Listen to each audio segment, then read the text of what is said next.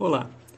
Nos próximos três episódios desse podcast, você irá acompanhar as palestras do primeiro seminário de Economia Política da Unifesp. Organizado pelo professor Giliado Souza Silva e pelos discentes da turma de 2018, o seminário teve como tema a economia política e suas atualidades. No primeiro programa, o assunto abordado foi a financiarização e o endividamento das famílias, contando com a apresentação da professora Denise Gentil, do Instituto de Economia da Universidade Federal do Rio de Janeiro, a mediação da estudante Ana Maria Tigre e o professor Daniel Nogueira, da Faculdade de Economia da Unifespa, como debatedor. O segundo programa abordou o tema da ciência econômica versus economia política, apresentado pela professora Leda Maria Paulani, da Faculdade de Economia, Administração e Contabilidade da Universidade de São Paulo, tendo como mediadora a discente Jéssica Costa e debatedor o professor Evaldo Gomes, da Faculdade de Economia da Unifesp. O último episódio discutiu a economia política do neoliberalismo, contando com a presença do professor Alfredo Sade Filho, do King's College de Londres, a discente Stephanie Arruda como mediadora, o professor Lucas Rodrigues como debatedor. Os vídeos do evento estão disponíveis na página do YouTube do Instituto de Estudos em Desenvolvimento Agrário e Regional, IEDAR da Unifesp. Nós, do Carajascast, gostaríamos de saudar a iniciativa do evento e o empenho dos discentes e das discentes em sua organização. Esperamos que aproveitem.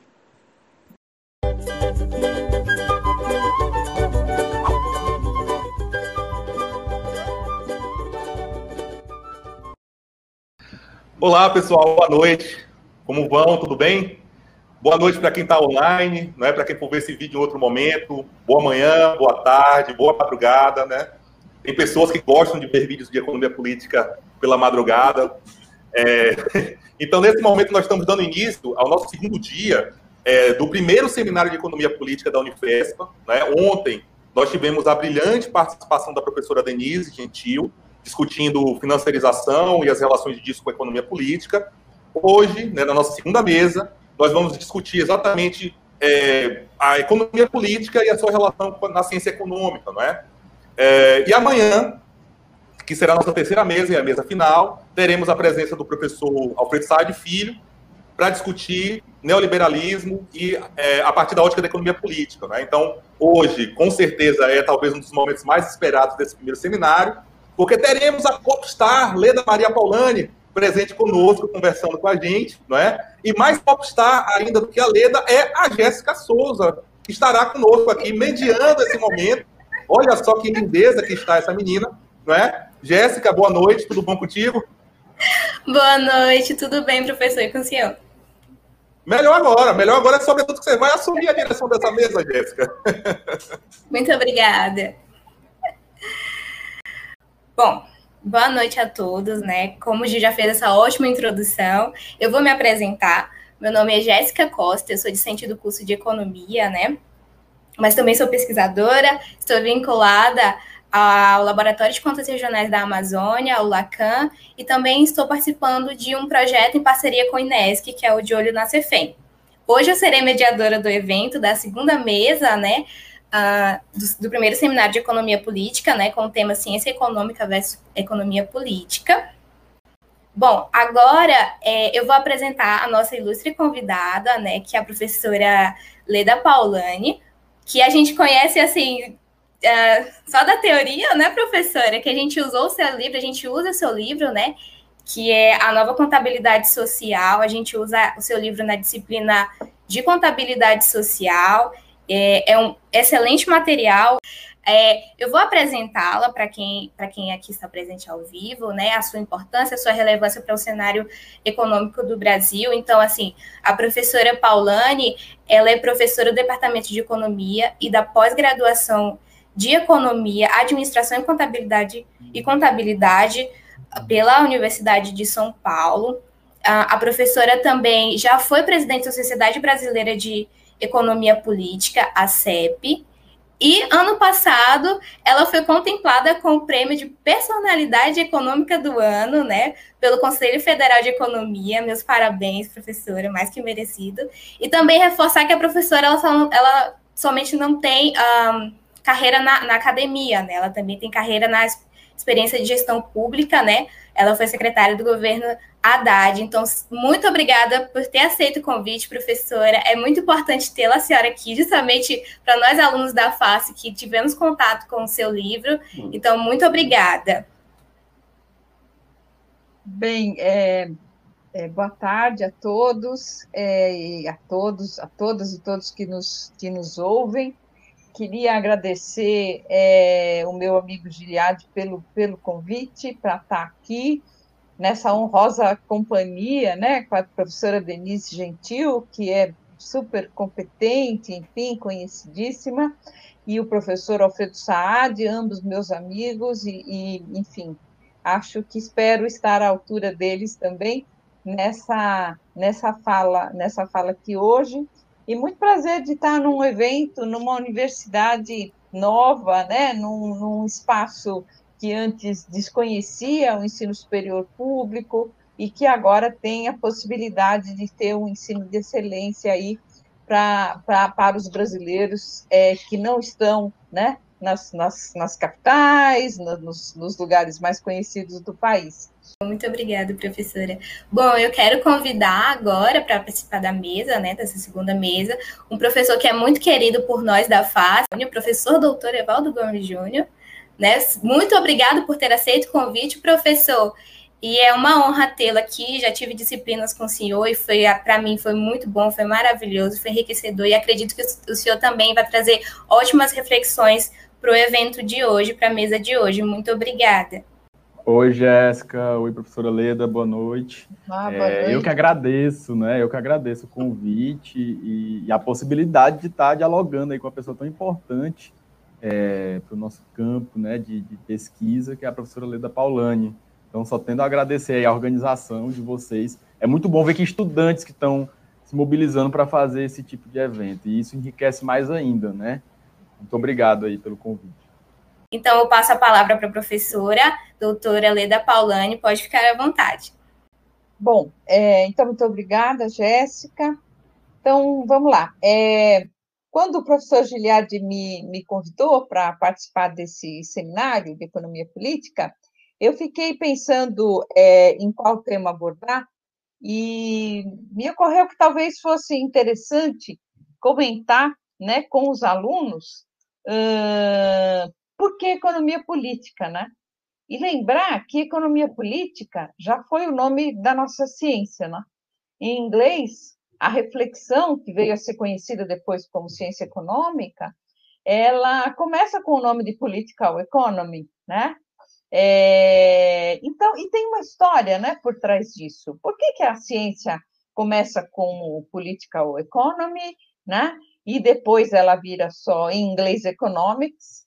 Tem, tem uma história aí, tem é, uma, uma explicação, ou algumas explicações é, do porquê dessa, dessa mudança de nome, né? É, bem, então, a gente aprende, né, nos nossos cursos de, é, de história do pensamento, etc., que a ciência econômica teria nascido com um pensador é, inglês, na realidade escocês, né, que é o Adam Smith, que escreveu lá no final do século XVIII uh, um livro chamado é, Uma Investigação sobre a Natureza e as Causas da Riqueza das Nações, né? que é, ficou conhecido pelo seu nome mais curto, A Riqueza das Nações. Muito bem. Uh, tirando o livro do, do Smith, né, todos os demais livros que se seguiram, até a publicação de um livro muito importante que foi uh, uh, publicado em 1890 pelo, pelo uh, economista eh, inglês Alfred Marshall, chamado daí Princípios de Economia, né? não, não economia política mais, mas de Adam Smith, na realidade, de um livro anterior a ele, até essa, esse livro de 1890, a economia foi chamada de economia política. Né? É, e ela depois abandona esse nome e passa a ser em inglês economics, né? e em português simplesmente economia. Né? Muito bem, então, é, qual, qual é a história que está por trás dessa mudança e o que, que isso tem que ver com a defesa que, ao meu ver, a gente tem que continuar fazendo da economia como economia política. Né? Bom, primeiro lugar, a gente precisa é, entender o porquê desse nome original. Esse nome, esse, esses termos começam a ser falados é, pelos mercantilistas, né? É, o, no século XVII, por exemplo, os mercantilistas é, reiteradamente começam a utilizar o termo economia política. Né? Por quê? Porque o termo economia, né, ele estava relacionado, economia, vocês sabem, é, vem né, da, da, da, palavra grega oikos, que é casa, né, o ambiente doméstico. Né? Então, oikos, nomia, é o conhecimento do ambiente doméstico. Então, é quase como se a gente pudesse traduzir é, economia como sendo sinônimo de economia doméstica. Mas os mercantilistas, como vocês sabem, né, começam, assim, nós estamos aí num período de consolidação do capitalismo, né, daquilo que o Marx vai chamar de modo de produção capitalista, e que é, ao mesmo tempo, o período de formação dos Estados nacionais. Né? Então, começa a haver muita reflexão sobre como o Estado, os negócios de Estado, né? o que, que eram os negócios de Estado? É como o Estado devia é, fazer política, política é, econômica, né? Na, é, buscando a sua riqueza, buscando ser forte, né? buscando é, conseguir se colocar, digamos, nessa constelação de Estados nacionais que estavam aí lutando para é, é, é para sobreviver, né, enquanto, enquanto Estados nacionais. Ora, mas para não chamar isso de é, economia, para identificar que se tratava de negócios de Estado, né, então começa a se usar o termo economia política, né, political economy, em inglês, né, é, começa a ser usado na, na, na, na França, no século XVII, é, e agora, o primeiro livro, né? O primeiro livro que, que tem Political Economy no título, né? É um livro é, do James Stewart, não é o Stuart, não é o John Stuart Mill, né? É o James Stewart, que escreve sete anos antes é, do, do, da riqueza das nações do Smith, 1600, em 1600, 1767, né? Sete anos, não, perdão, nove anos antes é, da Riqueza das Nações do, do Adam Smith. Então, ele escreve esse livro, Princípios de Economia Política. Depois vem Adam Smith, considerado aí, então, como o pai fundador da ciência econômica, né? mas é óbvio que a ciência econômica já estava em ebulição. O Smith ele tem um grande papel sintetizador, vamos dizer assim, sintetizador, de discussões que já estavam em andamento há mais de um século, né? na busca de compreender é, como é que funcionava aquela economia de mercado que estava surgindo. Né? Mas, então, o, o Smith é dado, assim, vamos dizer assim, como sendo o emissor da certidão de nascimento da ciência econômica, mas antes dele já tem muito conhecimento acumulado, muita reflexão, muita reflexão acumulada, né, sobre é, como, é, como é que a produção se forma, como é que os preços se formam, é, como é que a distribuição ocorre, é, o papel das classes sociais, tudo isso já, já tinha muita discussão. Antes de Adam Smith, então, tinha, é, houve os pensadores mercantilistas, né, que estavam aí preocupados com a, as razões de Estado e a, e a necessidade de tornar um Estado rico e poderoso, etc. Então, vejam que a economia, ela nasce com esse, com esse enfoque, né? O enfoque, eh, digamos, da totalidade, vamos dizer assim. A totalidade seria, então, uma nação, né? Um Estado nacional é, que, digamos, o, o, o, rei, né? Enfim, o soberano, tinha a, a obrigação de, de, de, tornar rico e forte e tal, com isso, é, e com isso é, poder, poder oferecer o bem-estar aos seus, aos seus enfim, é, súditos, né? Aos seus súditos. Muito bem. então, então a, a, ciência econômica, ela nasce com o nome de economia política e ela nasce com essa, com essa ideia, né? A ideia, portanto, de que você tem que uh, pressupor sempre que existe uma comunidade, né, de alguma maneira, que está, no caso, um conjunto de, de, de, de, pessoas que fazem parte, estão sob a égide do mesmo Estado, né? e que são responsáveis pelo andamento da economia daquele território, daquele, daquele lugar. Né? Muito bem, quando a gente vai estar tá lá na virada, isso nós estamos no século XVII, com, a, com o nascimento do, com a riqueza das nações, a gente já está no final do XVIII. Quando chega no final do XIX, o enfoque já mudou completamente. Né? O enfoque não é mais o enfoque da totalidade, vai ser o enfoque do indivíduo, né? do indivíduo. Uh, a ideia que vai estar por trás, metateoricamente, né? o que é metateoria?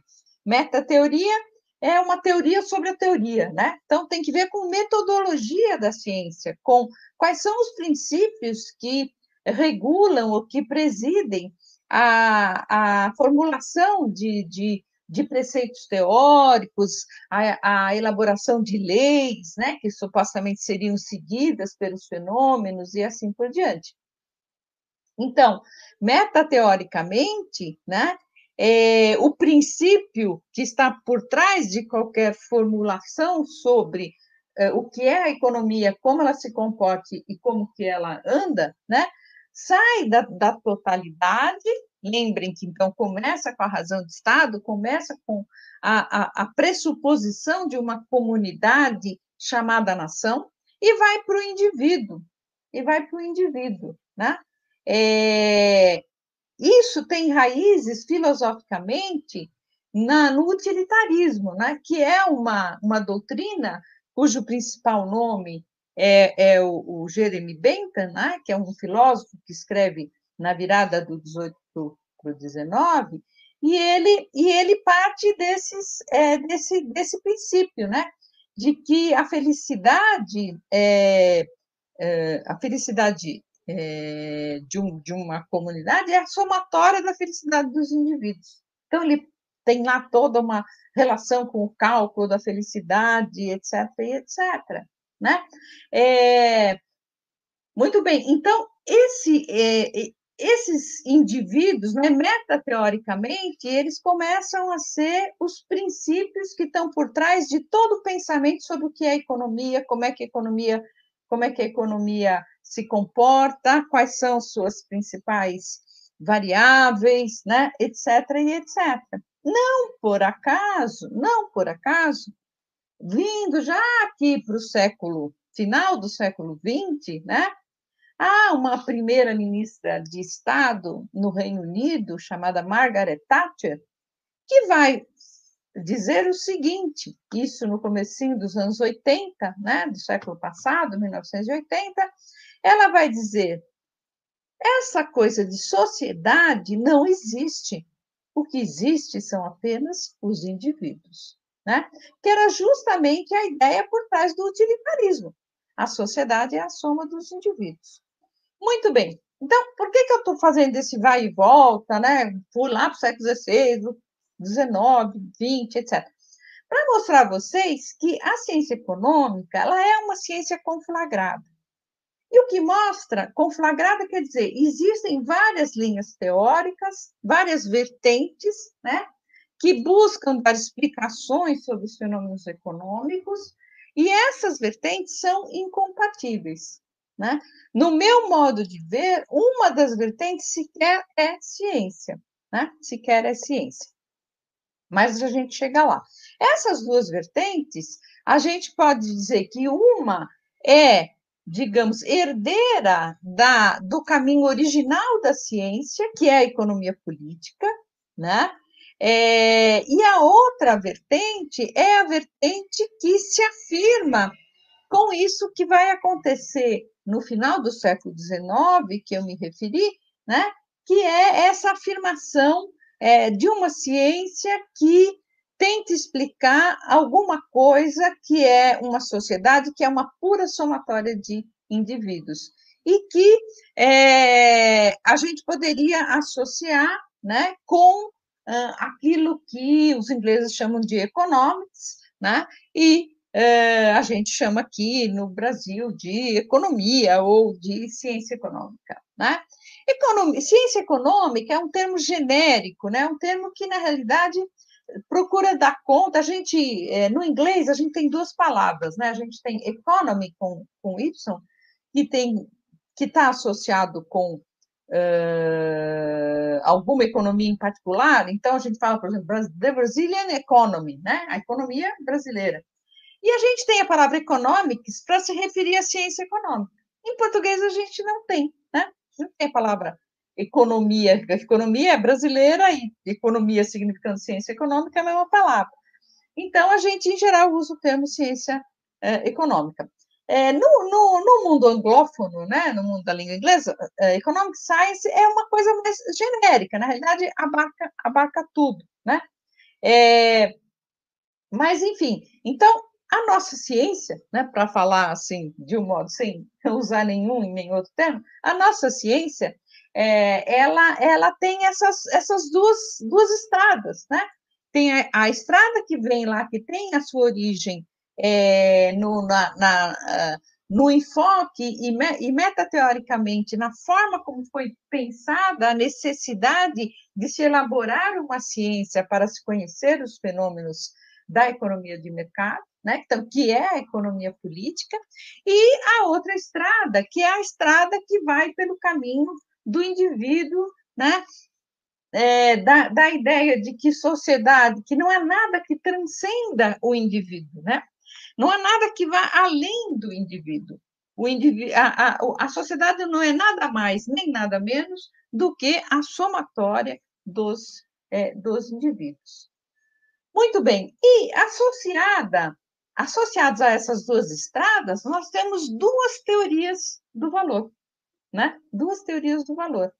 Na primeira estrada, a teoria do valor que surge é a teoria do valor trabalho, e é por causa da elaboração sistemática dessa teoria do valor trabalho que o Adam Smith foi passou a ser considerado como pai da ciência econômica, né? É, então, ou seja, não é alguma coisa sem importância. A teoria do valor trabalho é central. É, perdão, a teoria, desculpe, ter uma teoria do valor ou partir de uma determinada teoria do valor é central, é fundamental para a compreensão que você tem é, da, do funcionamento da economia, então não é uma coisa menor, né? É, e então é isso que vai, é, inclusive, atribuir ao livro do Smith a riqueza das nações, é o fato dele ter conseguido estabelecer uma teoria do valor é, fundamentada né, na, no trabalho, né? É, e na outra rota, na outra estrada de pensamento, de reflexão, nós vamos ter a, te, chamada teoria do valor é, utilidade, né? Teoria do valor utilidade. É, então, não é por acaso também, né, que essa estrada é a mesma estrada que começa lá com os utilitaristas, cujo principal nome, então, é esse Jeremy Bentham, do qual, do qual eu, eu lhes falei, né? que fazia, então, esse cálculo da felicidade, a somatória da felicidade, etc. etc. Muito bem. Então, falar um pouquinho, por que que, o que está por trás do próprio surgimento da, da, da teoria econômica? Né? Por que, que, de repente, começa a existir uma, uma certa necessidade de explicar determinados fenômenos. Porque antes, antes de a economia de mercado se firmar, né, se consolidar, se estabelecer como a forma por excelência de reprodução material da vida da sociedade, né? Antes disso, antes, portanto, da consolidação da economia de mercado, é, nós vamos ter uma sociedade em que a reprodução material, né, no mundo, no mundo feudal, por exemplo, a reprodução material dessa sociedade, ela está diretamente associada à forma de poder e à estruturação das classes, né? Então a gente tem tinha lá é, as classes inferiores, né? Que os servos, tá certo? Que é, nascem servos e morrem servos, e eles têm como é, obrigação né, servir aos, às classes que estão acima deles. Então, elas vão produzir, né, além de é, dos víveres necessários para, para si mesmos, também para as classes para as classes superiores, né? O chamado excedente, né? O excedente que essas classes produzem, esse excedente vai então é, ser transferido para essas classes é, superiores. Ora, mas quando a economia de mercado começa a se firmar, né, quando as trocas começam a ficar cada vez mais importantes e cada vez mais tudo aquilo do, de que necessitam os homens começa a passar pela troca e, portanto, passar pelo mercado, vai se criando uma nova esfera né, de relações sociais é, que demanda compreensão, demanda explicação, demanda entendimento. Isso em paralelo né, com a necessidade prática de que existia, então, simultaneamente, de fortalecer os Estados nacionais. Então, não é por acaso né, que a palavra nação está no nome do livro do Adam Smith, né? uma investigação sobre a natureza e, a, e as causas da riqueza das nações. Muito bem. Então, quer dizer, o mundo está em transformação, né? O mundo está é, passando, né, de uma determinada forma de organização da vida social e de organização material, principalmente da vida social, né, que está em transformação, né? Está é, é, mudando é, é com, é, muito profundamente. Muito bem. Então, esse é o, esse, essa é a razão, né? Que, que digamos, junto com a afirmação do próprio capitalismo, a criação dos, e a criação dos estados nacionais, enseja a criação de uma ciência nova, né? que é a economia, que nasce então como economia política. Bom, mas desde então, né, é, já existiam aqueles, né, o, o Jean-Baptiste o Sênior, Bastiat, tem alguns autores que já e o próprio Bentham, né, e, os, os filósofos utilitaristas de modo geral, que é, então, desculpe, me atropelei aqui um pouco. Voltando aqui um pouco para o Adam Smith, o que, que o Adam Smith, na realidade, aonde ele inova, né? O que, que, o que, que ele vai falar de novo? Ele vai dizer, olha, porque antes de Adam Smith, a gente tinha os mercantilistas, né?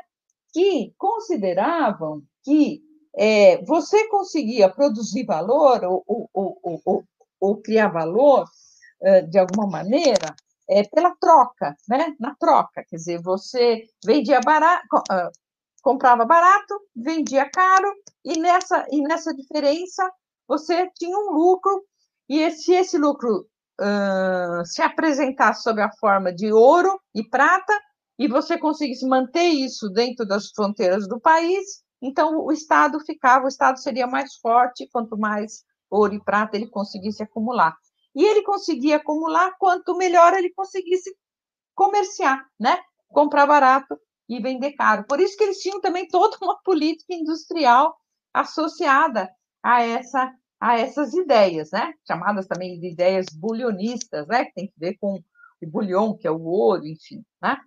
É, muito bem. Depois tem os fisiocratas na França, né? Os fisiocratas que já são pensadores liberais, né, liberais, ou seja, o, o, o, o pensamento mercantilista é um pensamento que está focado, então, no Estado, como eu disse, e, portanto, é, pressupostamente sempre está é, uh, uh, tratando da forma de o Estado me melhorar a economia, né? da forma de o Estado intervir e melhorar é, aquilo que a economia pode pode produzir de riqueza, de segurança para os súditos, é, é, etc. Né? É, o, os fisiocratas, já, já pensando numa reflexão sobre isso, porque os mercantilistas não eram teóricos, né? os mercantilistas eles eram pragmáticos, eles ficavam lá fazendo receitinha de bolo para o soberano é, poder é, tornar o Estado forte, poderoso, rico, etc. Né? É, os fisiocratas já não, os fisiocratas, em sua maioria, são franceses, né? e eles já vão fazer uma reflexão aí sobre o funcionamento dessa economia. Bom, mas é como se eles estivessem dizendo, para a gente pensar na, na intervenção do Estado, a gente tem que entender como é que essa economia funciona, né? essa economia de mercado. E eles faz, fazem toda uma teoria da circulação, né?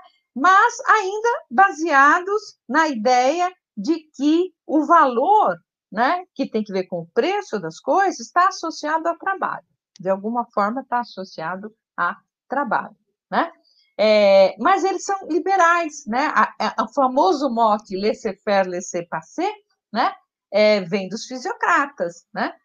Muito bem. Quando chega Adam Smith, ele vai um pouco quase que combinar, digamos, essas, essas duas coisas, mas, fundamentalmente, ele vai afirmar a teoria do valor-trabalho, porque ele vai dizer, não é nem o trabalho associado ao comércio ou à manufatura, e nem só o, nem só o trabalho associado a isso, nem só o trabalho é, associado à, agricultura, né? os fisiocratas consideravam que é, só o trabalho associado à agricultura é que produzia valor, porque o resto é, só transformava é, elementos que a natureza já tinha é, colocado à disposição deles. Né? Então, o trabalho manufatureiro, o trabalho industrial, não, não produziam valor, né? só o trabalho agrícola.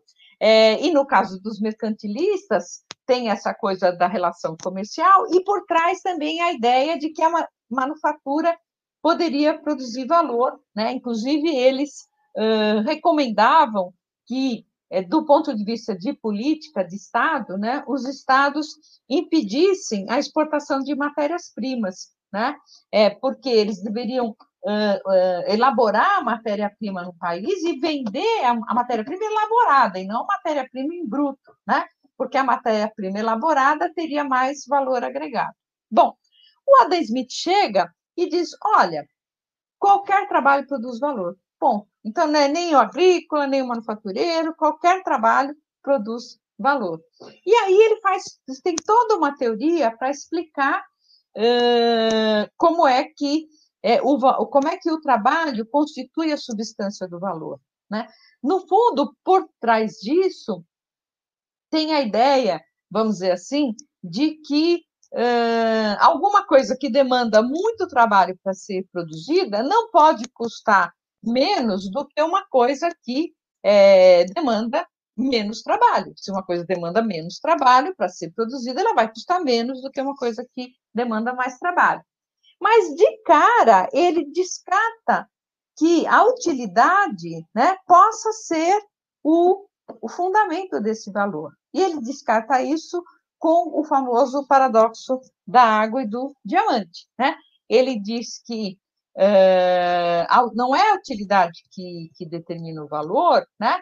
Porque uh, a água, que é uma coisa tão útil e é, e é vital né, para a sobrevivência humana, não tem praticamente valor nenhum. Aliás, não tinha, depois virou uma mercadoria e tal. Mas ela tem um valor muito baixo, praticamente nulo. E o diamante, que não serve para nada, né, só serve para enfeitar, é valiosíssimo. Né?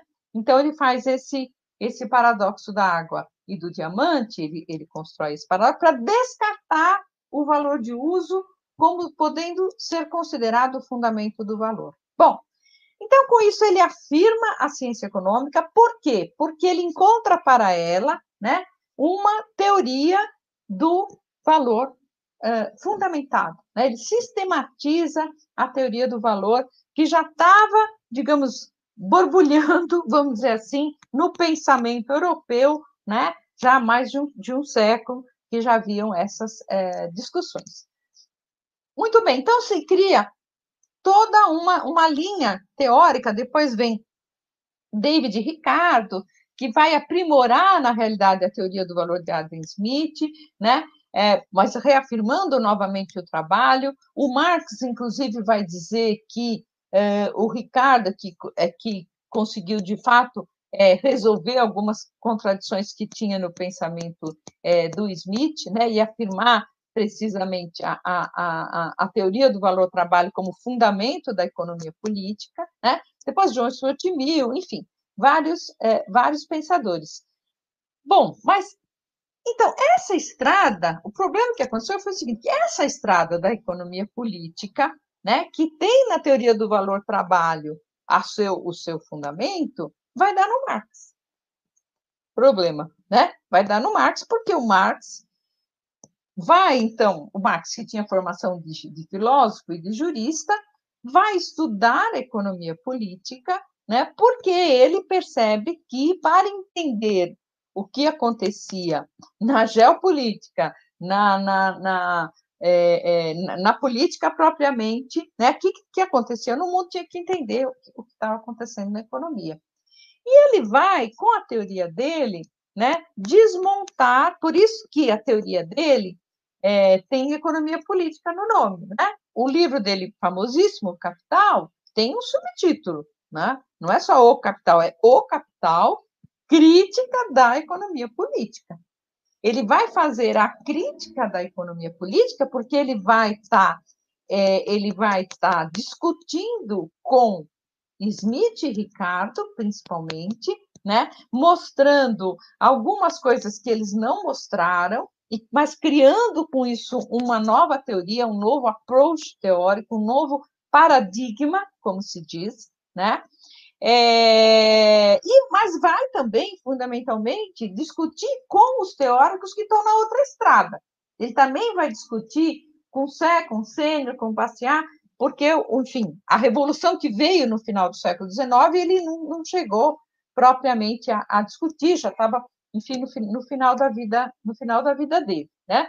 Então, só para ter uma ideia, o Alfred Marshall que é o sujeito que finalmente muda o nome da ciência e, e, começa a chamar só de, é, é de economia, pu publica o livro o livro dele, Princípios de Economia, em 1890, né? E o Marx morre em 1883. Antes disso, tem outros autores importantes, mas o Marx não chega a, a, a perceber né, o ascenso, a, a importância crescente que essa outra estrada começa a ter, né? A estrada da economia enxergada como é, tendo por trás de si uma sociedade que é só a soma dos indivíduos, né? ou a economia só do homem econômico racional, né? o crescimento da importância dessa visão que vai jogar por terra a economia política, né? Essa, esse ascenso Marx não, não, não, chegou a ver. Mas tem os pensadores anteriores a ele, né? que estavam nessa estrada também.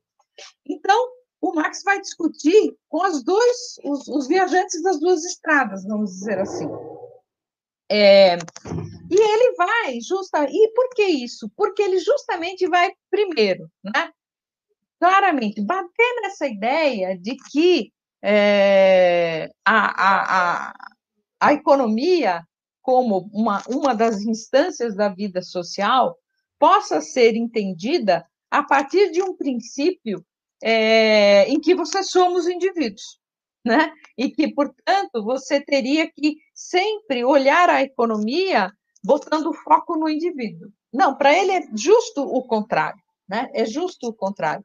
A, a, a, a sociedade, principalmente a sociedade moderna, para ele, é alguma coisa que transcende totalmente o indivíduo, né? Transcende completamente o indivíduo e transcende contraditoriamente o indivíduo.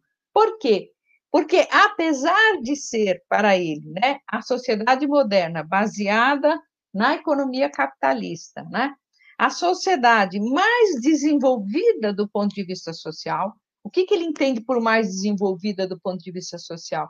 Ele entende é, que seja a sociedade onde a interdependência entre todos, e, portanto, a divisão do trabalho e tudo aquilo que o Adam Smith apontou, né, é, são as mais desenvolvidas e que, portanto, permite um desenvolvimento material inédito na história humana. Então, é, ou seja, o modo de produção para ele, né, que, que é o mais desenvolvido do ponto de vista social, portanto, o, o que é mais errado, mais equivocado possível de você explicar pondo foco no indivíduo, Bom, esse mes essa mesma sociedade, essa mesma sociedade que é tão desenvolvida do ponto de vista social, ela aparece como o contrário.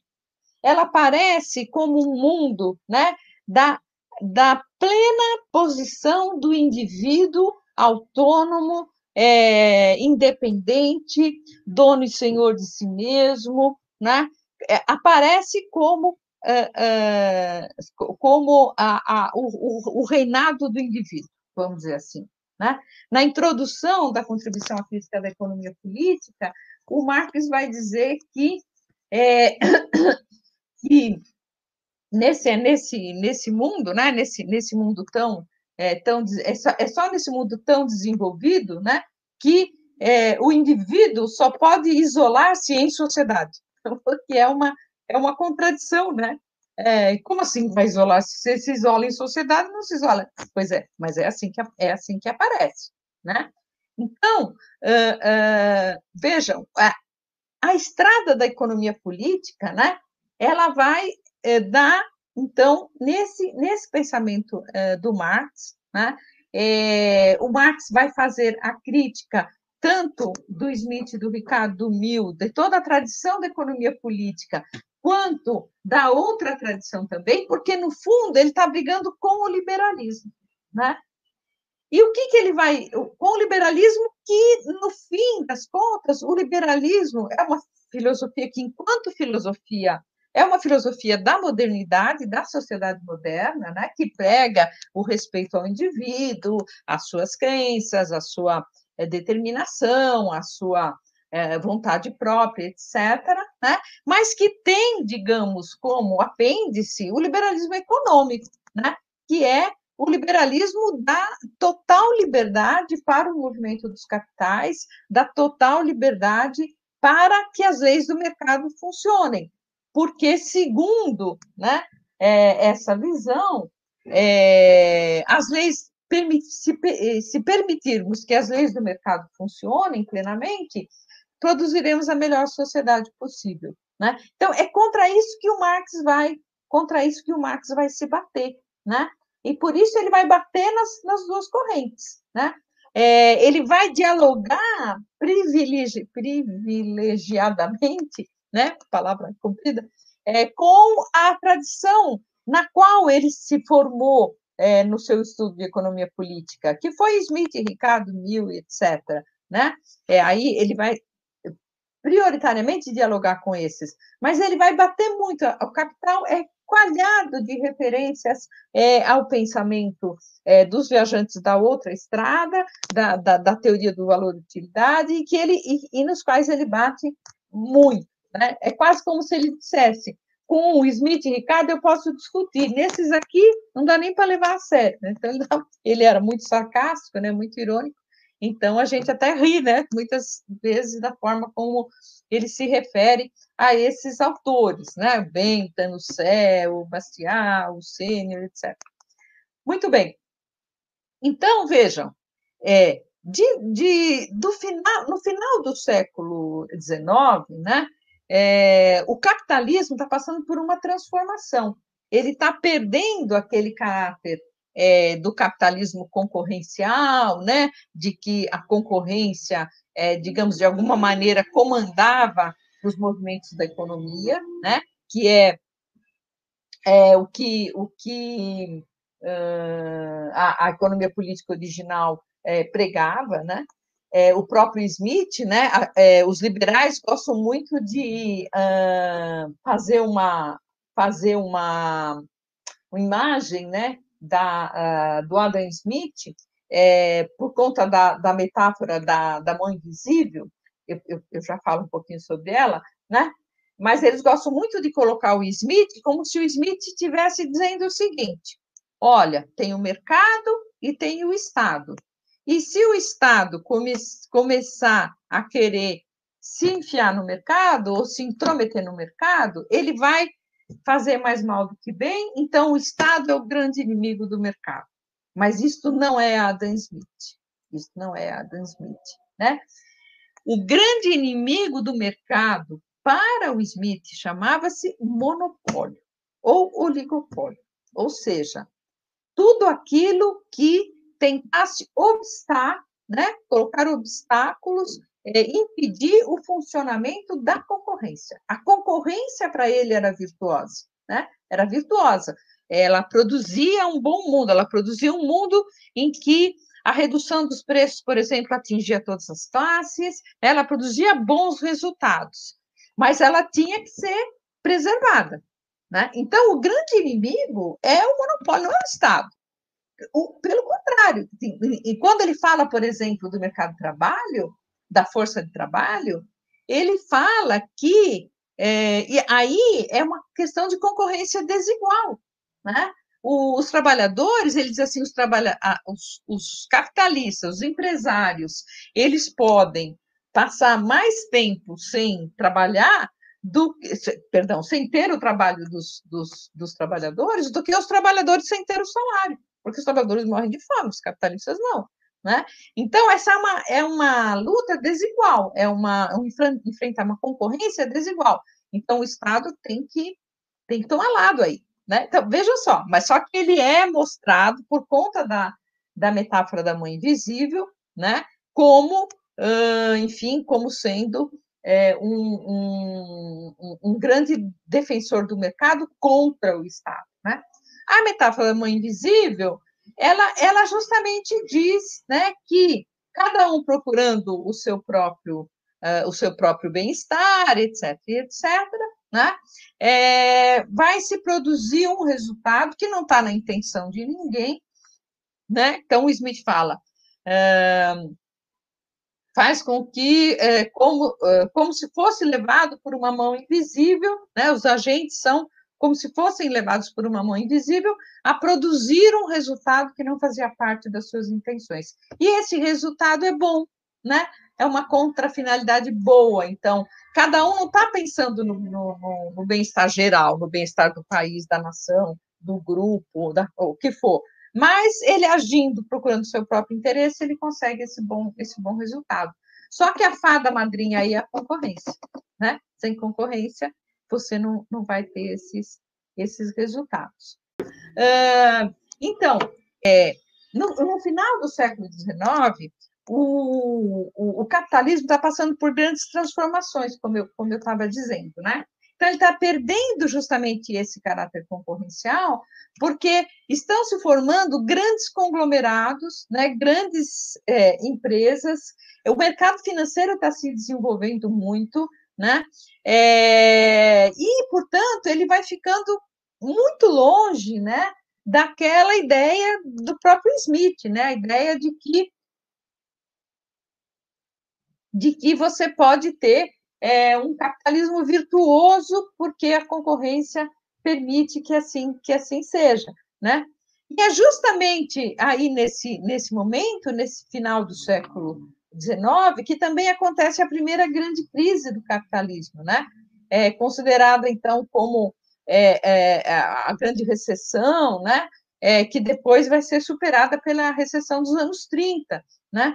É, mas nesse momento também, nesse período, nessas três décadas finais do século XIX, a gente acaba tendo é, também né, o surgimento de, de algumas obras que estão tentando justamente é, tentando justamente fazer valer a ideia de que o que está por trás do valor é a utilidade, quem confere a utilidade aos bens são os indivíduos, né? É o homem econômico, racional, e, portanto, e, portanto uh, é, é, é isso que tem que ser trabalhado, né?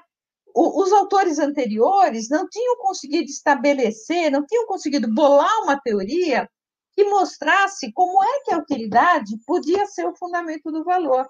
E três autores vão conseguir fazer isso, né? Que é o Jevons, o Menger e o Valra, um inglês, um alemão e um francês, que escrevem entre 1871 e 1874, eh, cada um o seu livro, e todos, de alguma maneira, estão na mesma, eh, na mesma perspectiva, né? São obras bem diferentes, mas são na mesma perspectiva que é a de mostrar né, a utilidade como fundamento do valor. O Jevons chega a ser explícito ao dizer: Ricardo colocou a ciência econômica no caminho errado, como quem dizendo, né?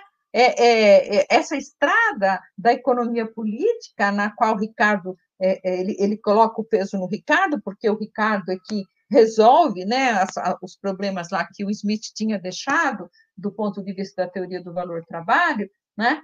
E então, então ele diz: olha, o Ricardo foi um descaminho, ou seja, tinha que ter ido para outra estrada, né? A estrada é, do, do, do valor-utilidade. Bom, e a partir daí, e a partir principalmente dessas três obras, e principalmente a partir da leitura que é feita dessas obras pelo Alfred Marshall, né, é que se uh, uh, vai se consagrando, porque na realidade era muito conflituoso para o capitalismo, né, que estava indo por uma por um caminho concreto de grandes blocos de capital, grandes é, é, de poder de monopólio muito forte, portanto, é, e, e, desigualdade, miséria crescente, etc. Né? Crises, né? A, a, a, crise brutal que teve nos anos 70 do século XIX, tudo isso junto, né? É, como é que ia, então, justificar o capitalismo com a teoria que vinha da economia política e tinha dado no Marx? Ele estava falando justamente que tinha que acabar com o capitalismo, né? que o capitalismo era uma sociedade que explorava o excedente econômico produzido pelas classes inferiores, tanto quanto o feudalismo ou as, ou as, as, as civilizações é, da antiguidade que se baseavam no trabalho escravo. Né? Ou seja, o liberalismo só na aparência é, partia de cidadãos iguais, cada um com a sua mercadoria, que ia trocar no mercado, etc., e etc. Né? Então, ele, ele vai dizer que o que move o mundo é a luta de classes e que tem exploração, tem extração de mais-valia, que o lucro é trabalho não pago, tudo isso. Bom, como é que é fazer? Né? O, o capitalismo está ficando cada vez mais enrolado. E, o, e, o, e, o, e a, a, a estrada da economia política tinha ido dar no Marx, né? Então, enfim, alguma coisa tinha que ser feita. Quando surgem essas três obras, né?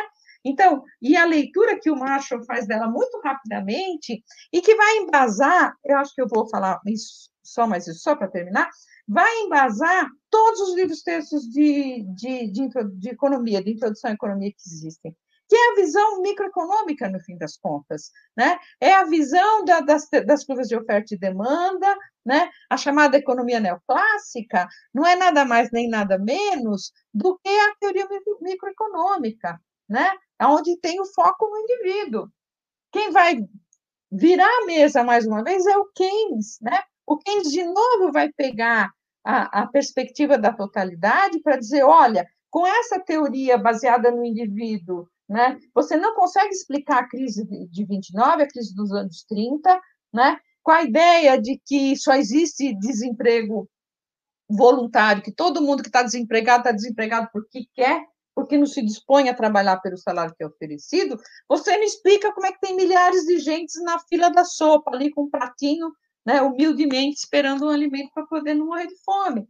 Não, essa teoria não explica isso. Então, o Keynes vai virar a mesa, mais uma vez, trazer de volta o ponto de vista da totalidade. A diferença em relação aos uh, pensadores anteriores, a essas duas estradas, é que o Keynes não vai tocar em teoria do valor, né? ele vai resgatar é, a, a, o ponto de vista do Estado Nacional, a, a importância de, de é, coordenar a, economia, de fazer o que ele chama de é, controle da demanda efetiva, impedir é, desemprego, é, é, fazer com que o Estado mantenha a economia sempre no pleno emprego, né? e assim por diante. E depois tem outras reviravoltas que vão acontecer no final do século XX. Né? Mas, fundamentalmente, só para encerrar mesmo, do final do século XX para cá, principalmente a partir dos anos 80, mesmo o mundo keynesiano, que não queria acabar com o capitalismo, né, queria salvar o capitalismo de si mesmo, como alguns keynesianos gostam de dizer com razão, né? É, mesmo isso tudo vai por terra e começa a prevalecer é, essa economia dura, essa economia baseada completamente no indivíduo, e a expressão disso é a fala é, da, da, Margaret Thatcher, que dá início ao que alguns autores, como o professor François Chenet, chamam de o levante neoliberal, né? que vai tentar resolver é, a grande crise sobre a acumulação do capitalismo. Eu vou parar por aqui, porque senão eu falo mais uma hora. Muito obrigada. Muito bom ouvir a senhora. Muito obrigada por, por essa exposição. E, nossa, vários comentários aqui elogiando a sua apresentação. Muito bom, vamos ver alguns comentários? Professor José Estênio, né? Inclusive, o professor José Estênio, ele, ele foi um dos idealizadores, né? Ele que trouxe o curso de economia para a Unifespa, né? O espetáculo, professora Paulane. E do professor Daniel, que inclusive esteve na mesa de ontem como debatedor, juntamente com a professora Denise e a discente Ana Maria, né? Professora Paulane, Paulane, como podemos recuperar o ensino da economia política em nossos cursos de ciências econômicas, não apenas como uma disciplina, mas como uma epistemologia na reflexão econômica. Então, fica aí essa pergunta para a senhora. É, então, Daniel, olha, eu acho que é, uma das. É, é, acho que duas coisas são importantes aí. Primeiro, é,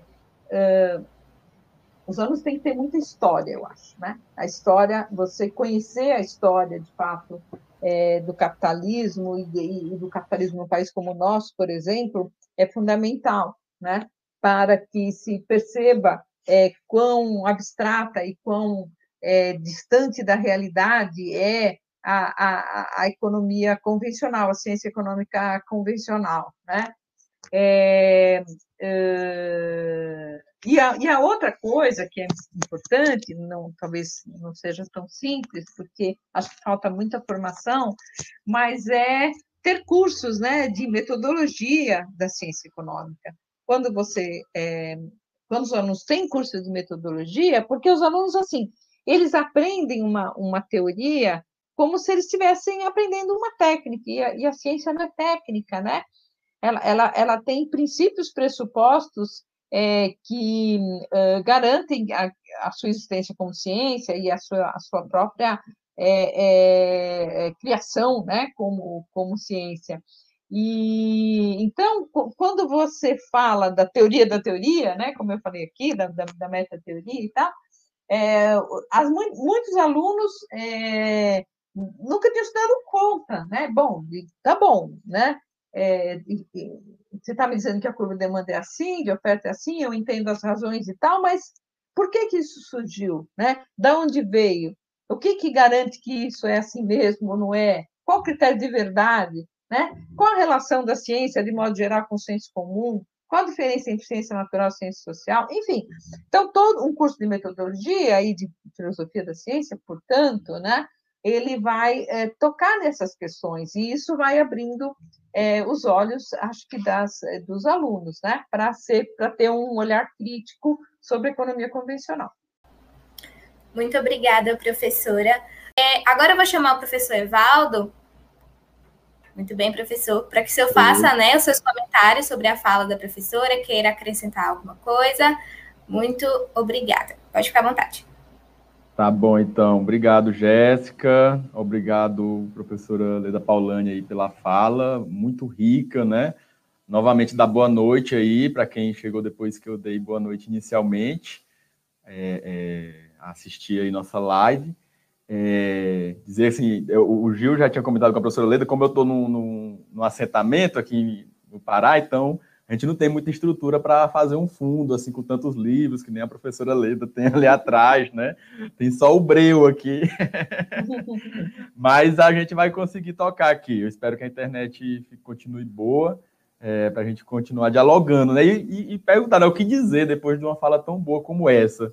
Eu acho que o, o que nos resta é, não é debater em si, mas colocar elementos para a professora Leida voltar depois é, e, e, trazer mais questões que ela mesmo é, já trouxe aqui nessa fala, mas que ela traz também em outros momentos. E aí eu vou aproveitar a minha fala mais para é, para utilizar algum, alguma, algumas elaborações, algumas análises que ela já tinha feito anteriormente, para a gente dialogar um pouco também, chegar também aqui na, na, na, na, na ciência econômica contemporânea, né, na, na economia normativa contemporânea. Pode ser, professor? Eu peço licença aí para usar seus próprios textos. é, então, é, para quem, quem conhece, ainda não conhece muito do, do, que a professora Leda Pauloni já escreveu, tem um texto dela, de 2010, na revista é, de Economia Política, chamada Ciência Econômica e Modelos de Explicação Científica, retomando a questão. E aí vale muito a pena a gente, a gente é, é, ver esse texto, porque está é, escrito muito do que ela colocou aqui, né, com, com várias referências, e ajuda muito a gente na compreensão da história do pensamento econômico, certo? E aí eu queria utilizar só um trecho né, para aproveitar essa fala final dela, que ela chega aí na, na, crítica da economia política a partir do Marx, certo? E coloca é, é, a seguinte questão no trecho, né? É, quando ela, quando ele tá, ela está colocando a crítica feita por Marx à, à, à, economia clássica, né? Aí a professora Leda coloca assim: o saber afinal ideológico, que não era falso em si, pois revelava, pelo avesso à realidade movida pela contradição que os novos tempos produziam, mas que tão pouco podia ser considerado inteiramente científico. Tratava-se, portanto, de uma sorte de falsa consciência, a qual era produzida pela natureza contraditória do próprio capitalismo, né? E essa, essa questão que a professora também já colocou aqui, dessa relação entre o pensamento, né, a materialidade do pensamento, entre o pensamento e o próprio desenvolvimento é objetivo da, das forças produtivas capitalistas, né? Como é importante a gente estar sempre relacionando é, uma coisa para outra. E aí, para ajudar um pouco a gente aqui nas nossas reflexões, trazer também é, é, um elemento que o professor Eleutério Prado é, escreveu recentemente, é, colega da professora Leda, lá da, da USP, né? Ele escreveu um texto né, no, no, no, site, no blog dele, que saiu também, eu acho que no site A Terra é Redonda, que diga-se diga de passagem é um site muito bom né, para essa compreensão crítica da realidade social, o texto dele para além, para a crítica à economia tecnocrática, né? E o que ele coloca? Ele fala o seguinte, que a crítica da economia política é, é, deu conta né, de superar os entraves ideológicos é, tanto da economia clássica é, quanto daquilo que a gente conhece também como economia vulgar, né, que a professora colocou aí, que surge a partir do final do século XIX. Mas o próprio professor Eleutério Prado coloca que a gente ainda tem dificuldade de fazer uma crítica a essa economia, que a professora Leda Paulani também já cita no outro texto dela, é, de 2006, Economia e Retórica, o capítulo brasileiro, é, que ela vai colocar o seguinte: a, a, ciência econômica hoje em dia deixou de ser ciência e passou a, ter, a ser técnica, né? Passou a ser uma forma de você operar mecanismos é, é, é, é pré-estabelecidos é, por, essa, por, por, essa abordagem que se diz teórica, né? O, o Prado avança um pouco mais e vai dizer o seguinte: é, a economia passa a ser é, algo, uma técnica para movimentar, para dinamizar não só as empresas privadas, mas também é, o Estado por meio de uma governança corporativa. Né? Lembrando, a, a professora Leda também coloca nesse texto que eu citei anteriormente, é, que ela diz o seguinte: hoje é fácil chamar economista para ir para para televisão, né, falar sobre o cotidiano das pessoas, porque eles já têm aquela, aquela técnica é, é, é como se fosse um, uma pessoa que fosse falar do clima nesse mesmo jornal, né? Ela faz essa analogia para gente para gente entender a que ponto chega, né? É, é, essa relação aí entre ciência que agora se torna técnica é, de fato, né? E a economia normativa, ou seja, a política econômica, a forma que a gente é, é, é guia o, o, as políticas de Estado, a forma que a gente é, interfere nos mercados ou não interfere nos mercados, né? A forma que a gente lida é, com o cotidiano da, das classes sociais, certo? Então é, muito interessante a gente fazer, pegar essa, essas pontes aqui do texto da professora para a gente entender um pouco o que ela já havia colocado aqui anteriormente na fala dela, certo? E aí eu queria trazer também mais alguns elementos para dialogar com a professora Leda, no sentido de entender a seguinte questão. É, quando, quando que a gente consegue é, é, entender, diferenciar é, o pensamento econômico que surge também na periferia do capitalismo, desse pensamento econômico que surge no centro do capitalismo. O que, que eu estou querendo falar com isso? O, o, o, Furtado, no texto dele. É, deixa eu pegar aqui só um momento. É, Prefácio à Nova Economia Política, né, tem um capítulo que ele vai se dedicar a, a, questão da discussão da, da, das ciências econômicas na América Latina, né? E aí ele vai colocar a seguinte questão: é muito mais importante. Ele vai dizer, ó, na, quando a gente começou a CEPAL, não tinha dados para nada, a gente não conseguia analisar muita coisa, né? Era difícil a gente conseguir ter um, uma, uma sequência de dados estatísticos consistente para a gente fazer uma análise como era feita nos Estados Unidos, como era feita na Europa, né? Se a gente pensar, por exemplo, que o Lane escreveu sobre agricultura nos Estados Unidos da América né, pegando dados do início do século XX, imagina a dificuldade que era, né, você pegar dados no Brasil ainda na, já na década de 50 é, desse mesmo século. E aí, o, né, como que foi a, a, a, a o que, que o, o, Furtado vai colocar em relação a, essa questão? Fala isso, mas isso não era problema. De modo geral, a gente tinha os dados, né? A gente conseguia aprender um pouco a realidade social. Mas mais importante do que isso foi a gente ter consciência de que a história, né, os processos históricos é, é, eram muito mais importantes do que aquela visão funcionalista que a abordagem neoclássica ainda colocava é, e coloca até hoje, né, é, para análise econômica. Então, assim, é, é, pensar também, professora, como que, que o pensamento da periferia e, e especificamente o pensamento econômico da América Latina é, é, permitiu que a gente avançasse também nessa crítica da economia política, né? É, que permitiu que a, que, a, que a, gente fundasse também escolas de pensamento é, econômico aqui no, no, Brasil, por exemplo. A, a, Escola de Campinas é muito conhecida por isso, né? Onde eu fiz meu mestrado e meu doutorado, certo? E mais uma questão, professor, e aí para finalizar e já voltar para você, que é a estrela da noite.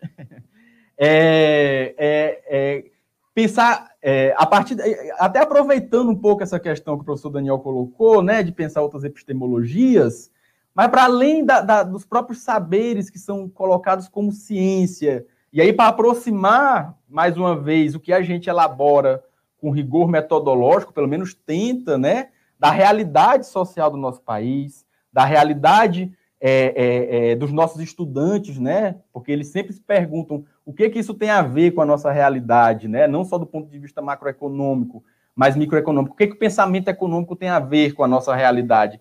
Pensar assim, como que a gente consegue operacionalizar com esse mesmo rigor é, é, é metodológico dado pela, pela partindo do suposto que nós somos críticos da economia política, né? Minimamente, óbvio é, com é, processos de interdisciplinaridade, certo? Pensando também que a gente está relacionado com pessoas que vivem por, é, a partir que, e, que, e que chegam na universidade a partir de outros saberes, certo? Não só de outras ciências, mas próprios também de comunidades tradicionais, né? Próprio de um desenvolvimento é, de saber que é, que é feito sempre junto com, com a prática, né? Como que a gente sai dessa caixinha que a gente aprende em muitos cursos de metodologia científica da graduação, de que existe conhecimento científico, conhecimento religioso, senso comum e conhecimento filosófico, né? Essa, essa coisa meio enrijecedora que não explica nada é, é, no final das contas.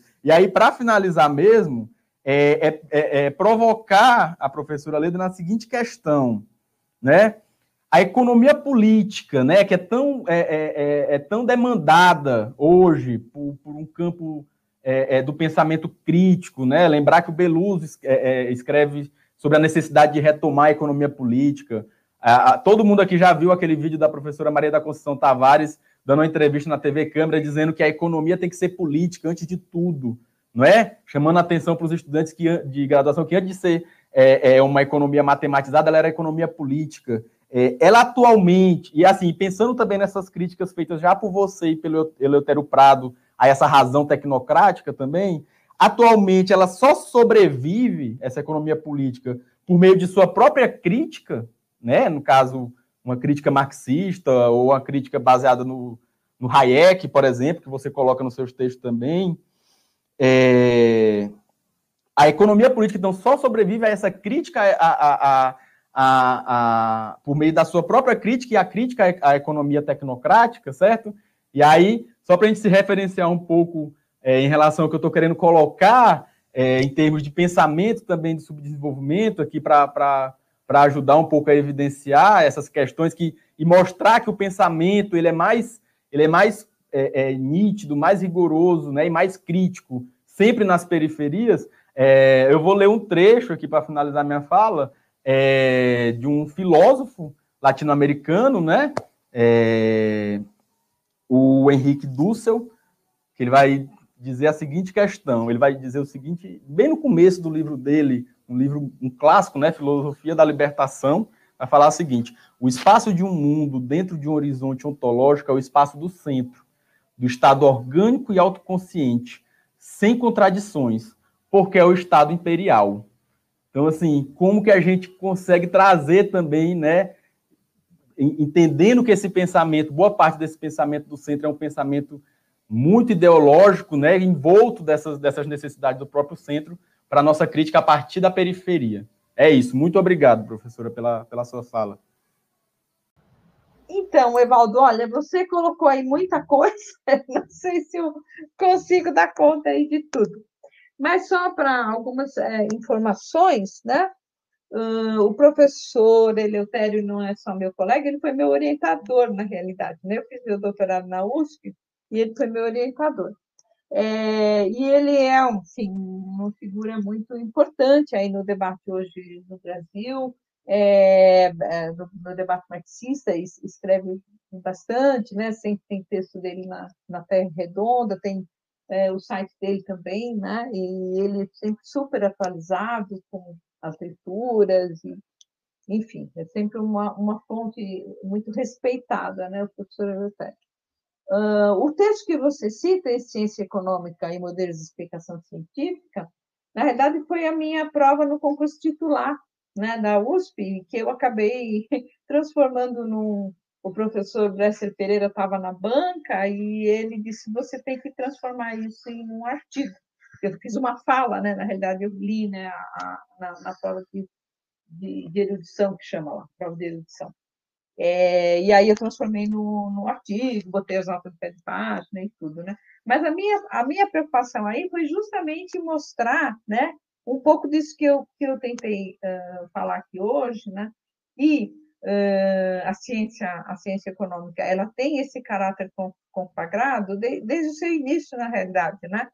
Porque é, levada, digamos, com seriedade, se o conhecimento científico sobre a realidade econômica da sociedade moderna, moderna que eu digo a sociedade que nasce aí no século XV, XVI, né? Se, se é se é para se levar a sério a busca de verdade por uma ciência que procura entender isso, né? É, ela vai se chocar com o objeto, que é o que acontece. Ela se choca com o objeto porque diz, bom, esse, esse, esse, essa realidade é, ela não, não é a realidade virtuosa que um outro pedaço da ciência tenta, tenta mostrar. Né? É, então, é, enfim, uh, uh, a gente é, é, diz né, que a, a, a, ciência econômica é uma ciência, é uma ciência consagrada, porque esse, essa contradição, essa essa, não é, ainda é bem uma contradição, essa, esse desconforto, vamos dizer assim, existe, existe desde o início, né? Porque é diferente é, a relação é, de um do cientista com um objeto do mundo do, do mundo natural, vamos dizer, né? É, você descobrir como determinadas fenômenos naturais ocorrem, você diz, bom, tá bom, eu descobri isso, então agora eu posso utilizar isso em tal ou qual, é, enfim, ação, eu posso transformar isso num remédio, eu posso, é, enfim, é, resolver um problema qualquer, né, que está incomodando muita gente, etc, etc. E aí, no caso da ciência econômica, você chega e olha para o objeto e fala, bom, tá bom, a gente precisa mudar essa realidade, né?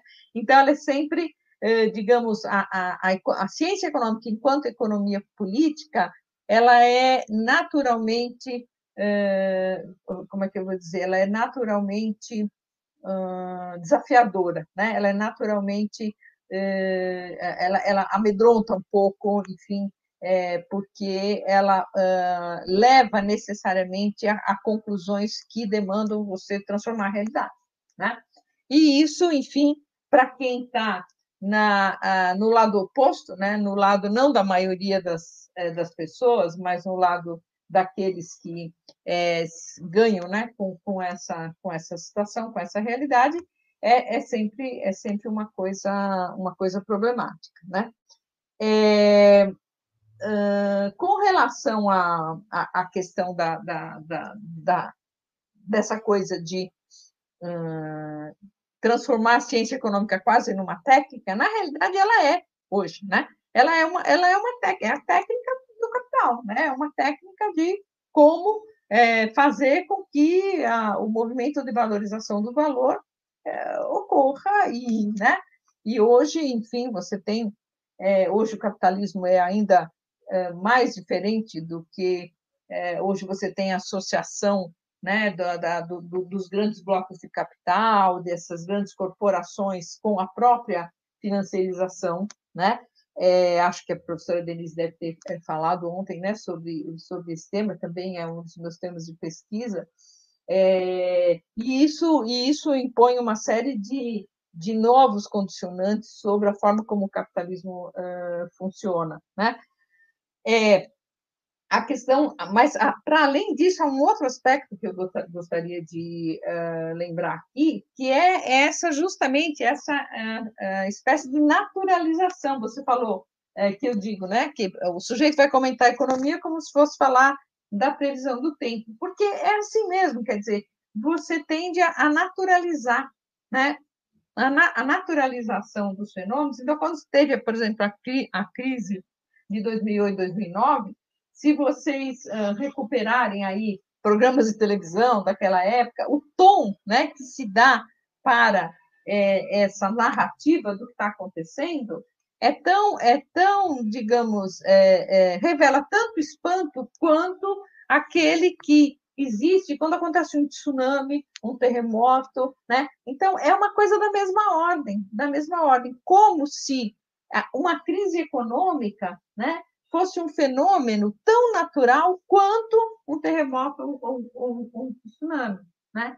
É, e aí eu vou me lembrar, né, só para só ilustrar isso que eu estou tentando falar, de uma frase que eu acho magnífica, que está uh, no capítulo 3 do, do, do, Capital do Marx. O Marx está falando do dinheiro, né? E está falando da, daquilo que a gente chama de terceira determinação do dinheiro, e quando o dinheiro se coloca como, como, como meio de pagamento. Né? É, e aí ele falando, enfim, dos momentos de crise, etc., numa nota de é, numa nota de pé de página, né, ele diz o seguinte, que na época de na época de em que está tudo andando bem, né, do ponto de vista da, da acumulação de capital, ele diz é, só a mercadoria é dinheiro, né? E quando vem a crise, todo mundo foge das mercadorias e quer o dinheiro, só o dinheiro é mercadoria, né? E aí ele escreve assim: e os agentes estremecem perante o mistério impenetrável das suas próprias relações. Né? Então, eles se espantam tal, com coisa que é produzida pelo próprio homem, que é produzida por isso que transcende o cada indivíduo né? e que a estrada outra, essa que a gente critica, se recusa a, a, a aceitar que, que exista. Né? Quer dizer, uh, uh, então aí você tem, na realidade, nesse predo... Hoje, assim, a pandemia, para falar um pouco do que está acontecendo agora, né? a pandemia ela deu uma balançada nesse, nesse coreto. Né? É, porque uh, até então, né, de 1980 em diante, mesmo depois da crise é, internacional de 2008 2009, né, a, a, prevalência desse discurso, desse discurso é, é, de que a sociedade não existe, que, portanto, é cada um tem que cuidar de si, que, portanto, o Estado tenha que sair de cena e deixar o mercado comandar, e, e, e assim por diante, tudo que a gente sabe, né? e que é, na realidade, é, vai dar na, no ultraliberalismo ou naquilo que a gente pode chamar de um neoliberalismo, neoliberalismo radical, que tem origem no monetarismo de Friedman, etc. Né? Então, é, isso tudo vai se, vai se fortalecendo ao longo, ao longo desse período, né? E vai, e vai tornando, é, é, é ou seja, do lado dessa, dessa vocação natural de naturalizar os fenômenos sociais que o capitalismo tem, que o Marx chamou de fetiche, né? Começa no fetiche da mercadoria, mas é uh, ao lado disso há um reforço nessas últimas décadas do capitalismo, né? É, de que uh, esta, este, esse capitalismo e essa forma de gestão do capitalismo é a única possível, né? A famosa, famosa TINA, There is no alternative que a mesma ministra Margaret Thatcher, que destruiu os sindicatos é, é, mineiros lá na, na, Inglaterra, quebrou a espinha do movimento social e etc., né, chamada Dama de Ferro.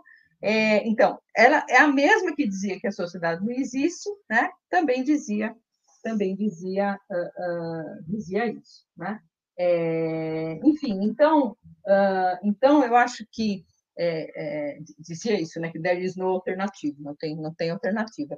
Então, é, quatro décadas sendo é, insuflado isso na cabeça de todo mundo, de que there is no alternative, there is no alternative, e as pessoas começam a acreditar, as pessoas começam a acreditar que elas não são exploradas, elas são empresárias de si mesmas, e que elas têm que, por sua própria conta e risco, procurar o seu caminho que elas não têm que ficar esperando nada do Estado, ou seja, a política pública né, pode botar de lado, e assim por diante. Então, isso vai, é, é, a, vitória, a, a, vitória ideológica né, é, do, do, do capitalismo como sistema, ajudado por essa muleta dessa ciência econômica que vai na outra estrada, não na nossa estrada da economia política e da crítica da economia política, né? vai criando um mundo à sua imagem e semelhança né? vai produzindo a realidade que essa teoria diz que é a boa realidade. Né? Então, tem uma, tem uma inversão aí, né? é uma coisa para se estudar, inclusive uh, uh, do ponto de vista da discussão entre realidade e ciência, etc. Né? Bom, deixa eu ver. Eu acho que eu vou, vou ficar por aqui. Não sei se ainda, é, se ainda tem uh, alguma, alguma questão aí que, que, eventualmente vocês queiram que eu responda. Eu eu não sei, eu acho que eu deixei muita coisa passar aí do que o Evaldo falou, mas, enfim, foi o que me, me suscitou aí a, a, a reflexão dele.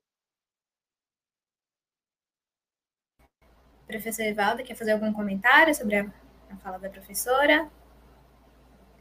Não, só, é, é, só completar, né, que, que é, a gente está no momento de, de, como a professora acabou de falar, né, de que é, a ciência econômica se tornou uma técnica do capital, e isso é cada vez mais evidente, é, que, que, que, é difícil até para a gente é, tentar compreender em que medida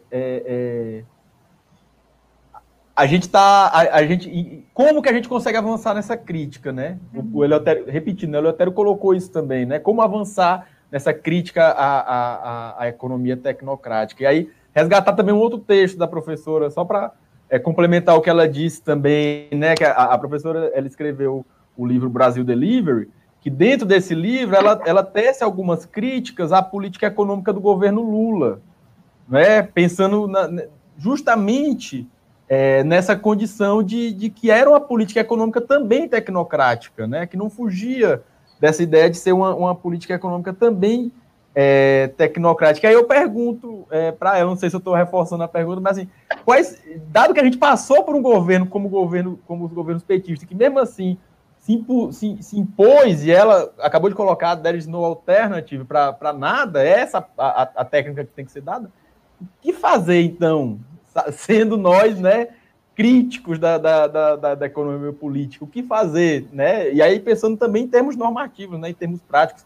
A gente sabe que ela já atuou também é, é, é, como figura pública para além da academia, né? É, como secretária de planejamento da prefeitura de São Paulo, e isso também foi importante para mostrar, né?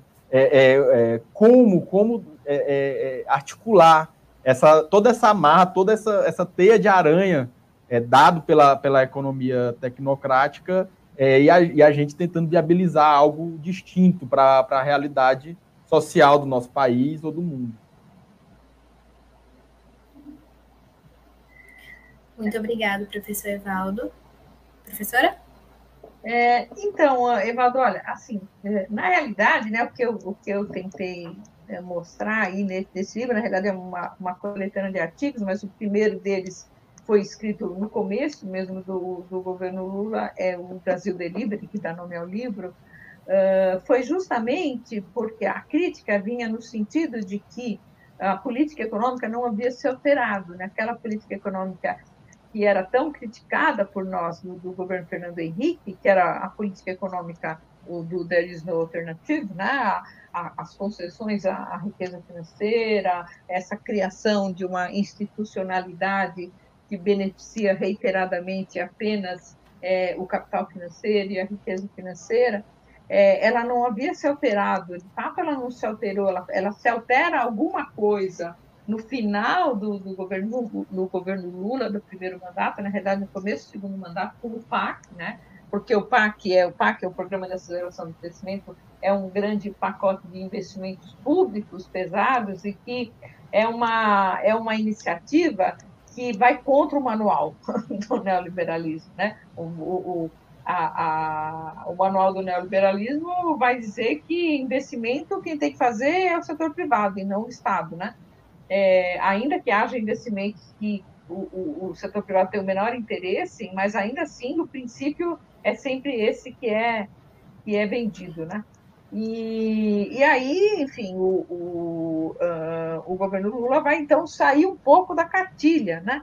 Mas até então, ele vai seguindo essa, essa cartilha. Depois tem o governo Dilma, que aí é toda uma outra discussão, que eu não entro no livro, que o livro foi lançado em, em 2008, né? Mas a ideia ali era essa. É óbvio que a gente reconhece, não tem como não reconhecer, que houve um conjunto de políticas sociais é, de, grande, de grande peso, né, que eu chamo em outro texto meu, mais recente, de políticas sociais de alto impacto, dentre as quais as próprias criações de novas universidades públicas, como a Unifespa, né, que, na, da qual nós falamos, tá certo? e que acabaram fazendo diferença e incomodaram, né? Tanto incomodaram que, apesar do tom conciliador dos governos do PT, apesar de toda a concessão que foi feita ao grande capital, ao capital financeiro, né, arrumaram, inventaram aí um, um, uns crimes para o Lula para tirar ele da, da jogada eleitoral. Vocês vejam que a, a, a briga é de gente muito grande. Né? Então, é, é, o Brasil estava se sobressaindo muito, né? era uma economia, enfim, que estava crescendo, mesmo depois da crise, é, tinha é, internacionalmente, geopoliticamente, ia ganhando cada vez mais importância com a política externa é, do ex-ministro Celso Amorim, e isso começou a incomodar. Então, então se juntaram interesses de dentro e de fora, né, para e teve o pré-sal, né? Tinha muito olho grande em cima do em cima do pré-sal, para criar essa situação tenebrosa que gerou o Bolsonaro, enfim, na qual todos nos encontramos agora, né? Agora, é, de fato, a gente, a gente, hoje, eu não sei, porque, como eu disse, a pandemia está mudando um pouco a situação, né? É só ver o, o, governo Biden, o governo americano, fazendo campanha para sindicalizar os trabalhadores. Isso é uma coisa que há dois, três anos absolutamente impensável. Você vê a fala do, uma das falas do Biden, você acha que é de algum político de esquerda da América Latina né? Não é, não é a fala do, do presidente dos Estados Unidos. É, o próprio FMI, né, vem é, reiteradamente alterando as suas posições é, com relação a controle de capitais, por exemplo, com relação à chamada, chamada dominância fiscal ou a política de austeridade, né, fazendo a crítica disso. São coisas que até três, quatro anos atrás seriam impensáveis. Então, enfim, está tendo uma, uma alteração aí por conta da pandemia, a custa de milhões de mortos no mundo, vamos dizer assim, né? Mas, enfim, ainda a gente tem, do ponto de vista material, uma situação em que a riqueza financeira continua a crescer a uma velocidade muito maior do que a própria riqueza real. E isso vai impondo constrangimentos à forma de, de, de gestão do capitalismo, né? Mas, enfim, a, a história é, ela é sempre é, imprevisível, né? Quer dizer, a gente consegue prever muito pouco do que, do que pode acontecer, né?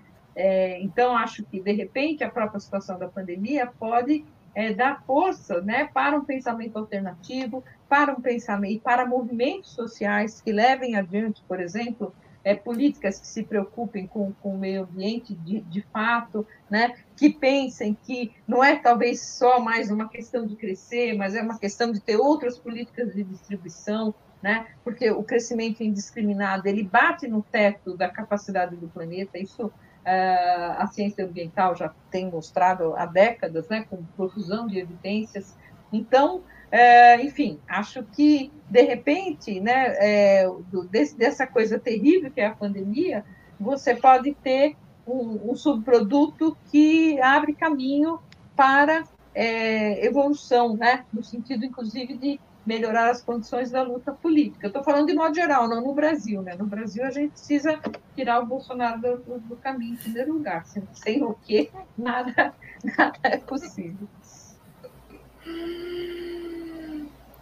Muito obrigada, professora. Eu quero agradecer a participação do professor Dr. Evaldo. Tiveram vários comentários positivos, né? Inclusive do professor Estênio, porque não tem, tem comentarista melhor que o professor Estênio, né? O professor José Estênio. Ele parabeniza a sua fala, né?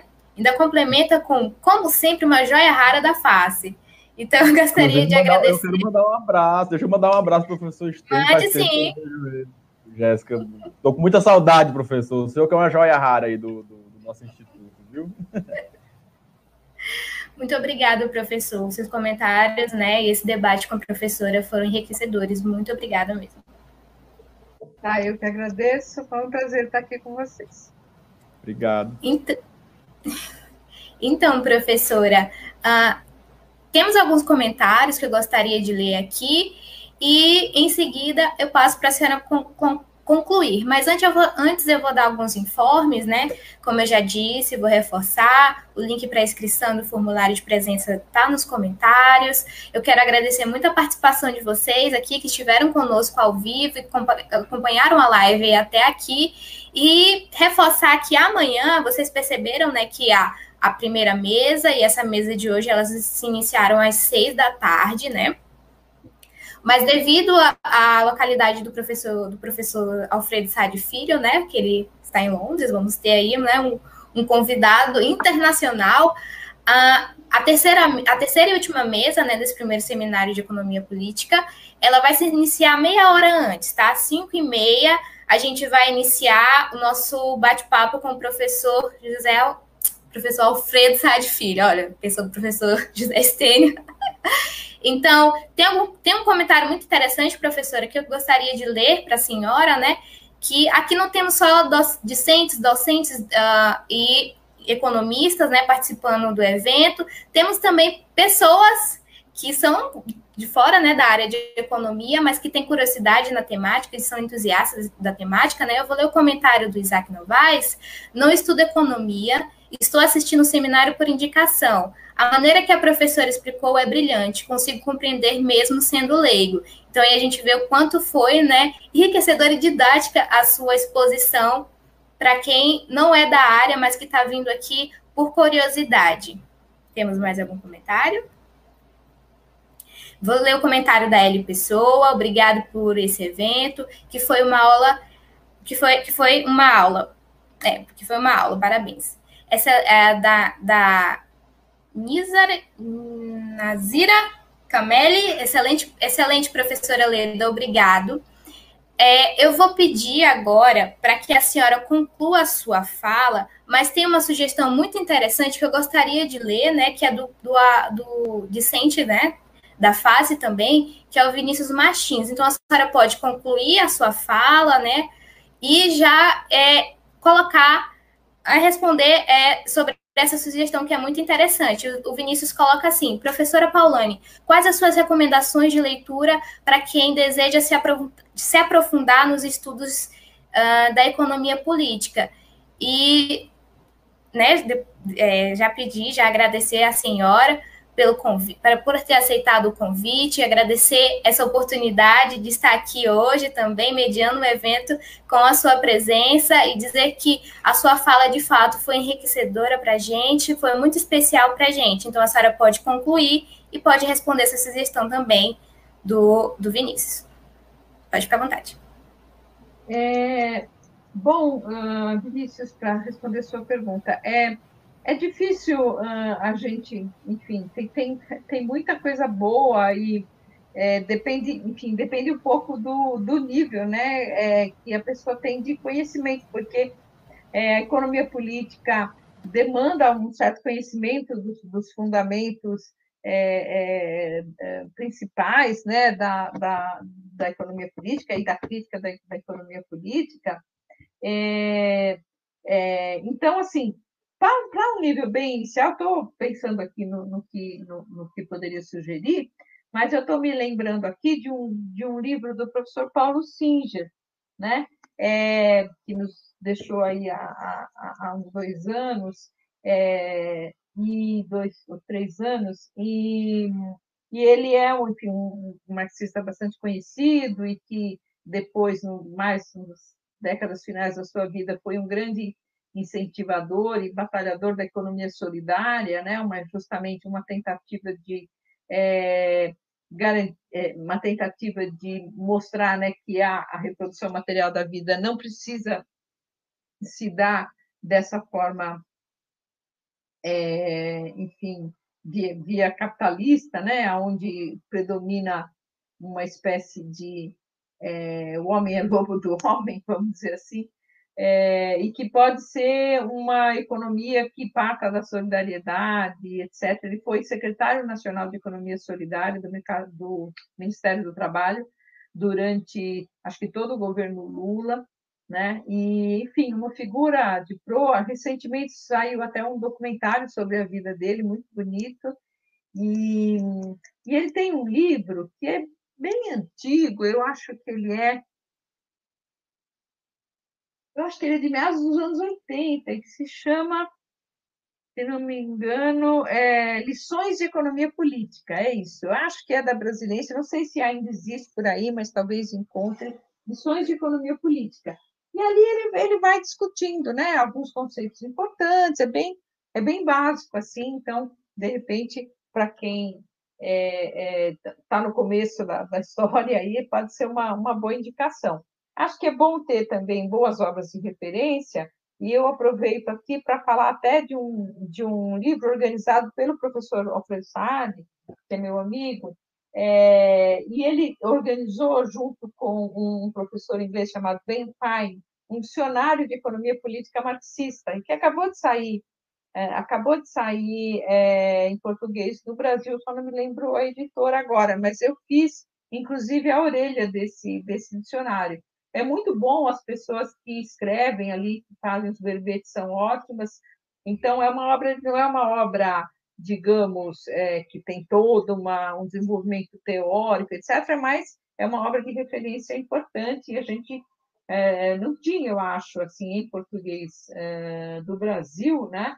É, um, um, um, amanhã vocês podem é, pedir para ele dar aí a referência completa, apesar de eu ter feito a orelha do livro, é, velhice é duro, né? A gente não lembra mais nada. Eu não lembro a editora do livro, mas acabou de sair, saiu, é, saiu, acho que no final do ano passado o livro, ou começo desse ano, e é muito, é um dicionário, mas são os verbetes são longos, né? Não é um dicionário que é um verbete de quatro linhas. Então são capítulos e bem, bem, bem interessante, muito, muito bem feito. São pessoas muito competentes que, que escrevem nesse livro. Bom, e aí eu acho que é acompanhar um pouco a produção, né, da, da enfim, de, de, livros aí, tem, tem saído muitos livros é, importantes sobre, é, sobre o atual estado do, do capitalismo, do neoliberalismo, né, esse site que o professor Evaldo mencionou, a Terra Redonda, é, as pessoas que escrevem ali normalmente dão referências, o próprio site do professor Eleutério, é, tem referências assim sempre as mais atualizadas sobre os livros que estão saindo aí já para quem já acompanha a discussão há mais tempo, né? Bom, Eu queria, então, só uh, agradecer aí mais uma vez o convite.